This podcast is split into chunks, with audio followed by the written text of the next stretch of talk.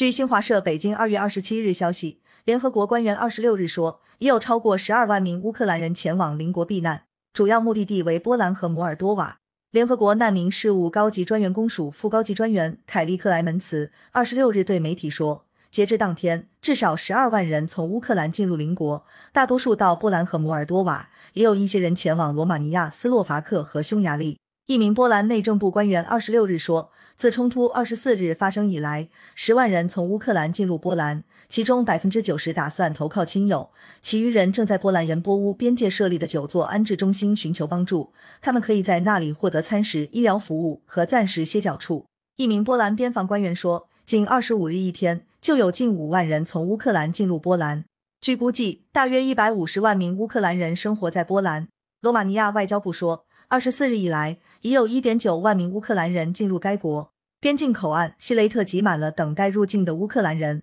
外交部呼吁罗马尼亚公民选择其他口岸入境。就新冠防疫措施，罗马尼亚政府说。对于申请入境的乌克兰难民，将破例不要求他们隔离。联合国分管人道主义事务的副秘书长马丁·格里菲斯二十五日说，计划今后三个月内募集超过十亿美元捐款，用于在乌克兰开展人道主义救援。法国总统埃马纽埃尔·马克龙二十六日在巴黎举行的一个农业展会上说，这场战事将产生持久影响，就连欧洲人餐桌上最常见的麦片供应以及法国葡萄酒产业也会受到波及。马克龙说。他认为战争将持续一段时间，我们必须有坚定的决心，保持团结。他还说，法国正在实施一项方案，以应对当前局势对法国经济的影响，但他没有细说。德国政府二十六日说，总理奥拉夫·舒尔茨当天将在首都柏林会见来访的波兰总理马泰乌什·莫拉维茨基和立陶宛总统吉塔纳斯·瑙塞达，就乌克兰及其周边局势举行会谈。